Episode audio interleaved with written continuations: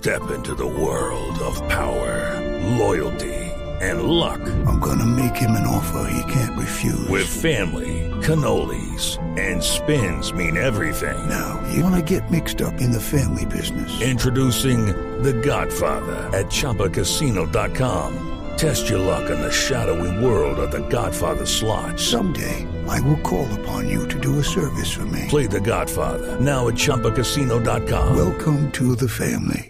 No purchase necessary. VGW Group. Void where prohibited by law. 18 plus. Terms and conditions apply.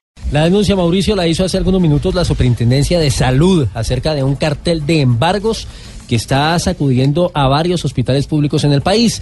Según el ente de control, la situación se estaría dando por cuenta de la falta de defensa jurídica en las instituciones y los vivos obviamente se aprovechan de esa situación.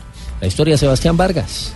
Aunque por el momento no se conocen ni las cifras ni los hospitales donde se están llevando a cabo estos delitos, el trabajo está siendo mancomunado entre Fiscalía y la Superintendencia de Salud para dar captura, por supuesto, con los responsables de robarle dinero público a los hospitales nacionales por medio de falsos embargos. El Superintendente de Salud, Norman Julio Muñoz. Los hospitales eh, los cuales hemos hecho auditoría es un grupo de personas que eh, aprovechando las debilidades de eh, defensa jurídica de los hospitales generan embargos algunos de ellos de tipo laboral, otros con proveedores, y eh, en un acuerdo que se hacen con diferentes actores de la rama judicial. Este se une a los ya denunciados carteles por parte de la Supersalud, que fueron los de la hemofilia y el del cobro al SOAT. Sebastián Vargas, Blue Radio.